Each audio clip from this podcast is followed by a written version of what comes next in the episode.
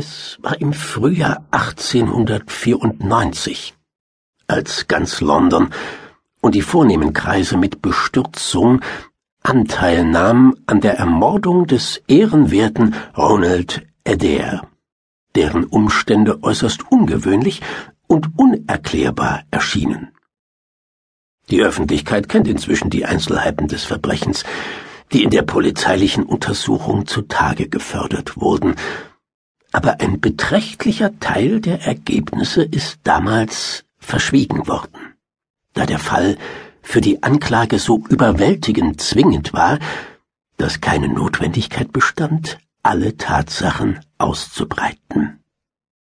Erst jetzt, fast zehn Jahre danach, darf ich die fehlenden Glieder ergänzen, die erst die ganze bemerkenswerte Kette sichtbar machen. Das Verbrechen an sich war schon interessant, aber das Interesse daran bedeutet nichts, gemessen an den unbegreiflichen, nachfolgenden Ereignissen, die in mein abenteuerliches Leben die größte Erschütterung und Überraschung brachten.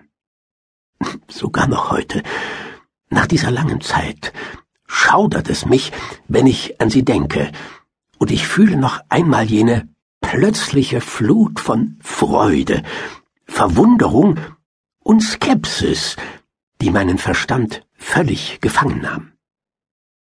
Ich möchte den Teil des Publikums, der einiges Interesse an den Einblicken bezeigte, die ich gelegentlich in die Gedanken und Taten eines äußerst bemerkenswerten Mannes gewährte, bitten, mich nicht dafür verantwortlich zu machen, dass ich mein Wissen nicht mit ihm geteilt habe.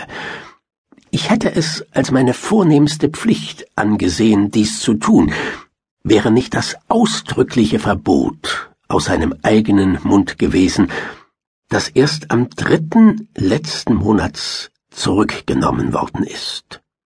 Man kann sich wohl vorstellen, dass ich durch meine innige Vertrautheit mit Sherlock Holmes vom Verbrechen gefesselt war und dass ich es nach seinem Verschwinden nie versäumte, die verschiedenen Fälle, die veröffentlicht wurden, sorgfältig zu lesen und ich mehr als einmal versucht habe, um der Befriedigung meines Ehrgeizes willen, jedoch mit unwesentlichem Erfolg, seine Methoden zu ihrer Lösung anzuwenden.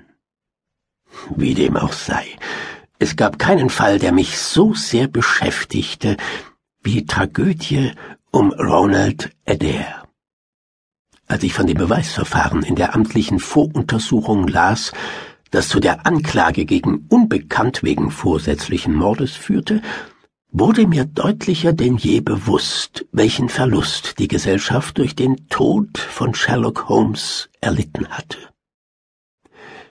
In dieser seltsamen Angelegenheit gab es Punkte, die, dessen war ich sicher, ihn besonders angezogen haben würden, und die Bemühungen der Polizei wären durch die gekonnten Beobachtungen und den beweglichen Geist des besten Verbrechensbekämpfers Europas ergänzt oder wahrscheinlicher überflüssig gemacht worden.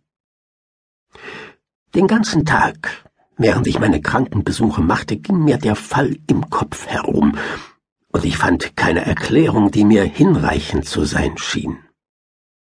Auf die Gefahr hin, Bekanntes zu wiederholen, möchte ich die Tatsachen noch einmal vortragen, die der Öffentlichkeit am Ende der Voruntersuchung bekannt waren.